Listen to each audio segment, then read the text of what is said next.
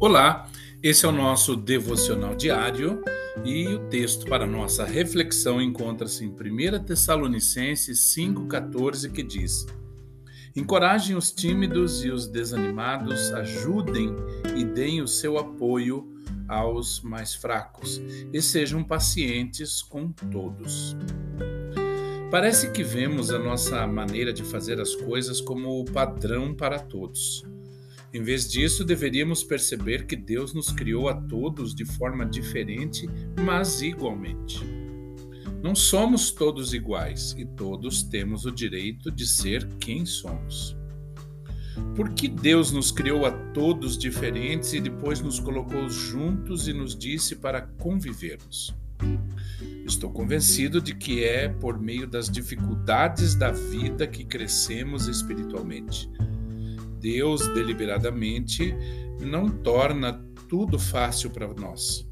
Ele quer que exercitemos os nossos músculos da fé e liberemos o fruto do Espírito, inclusive o amor, a paciência, a paz e o domínio próprio.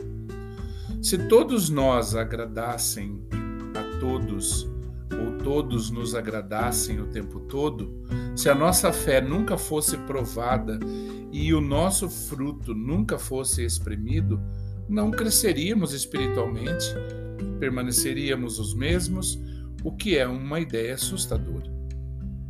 Existem duas espécies de dores na vida: a dor da mudança e a dor de permanecer de maneira que estamos. Tenho mais medo de continuar o mesmo que de mudar. Em vez de rejeitar os outros por suas diferenças, veja essas qualidades únicas pelo que elas são dons de Deus. Diga à pessoa quais são as boas qualidades que você reconhece nela.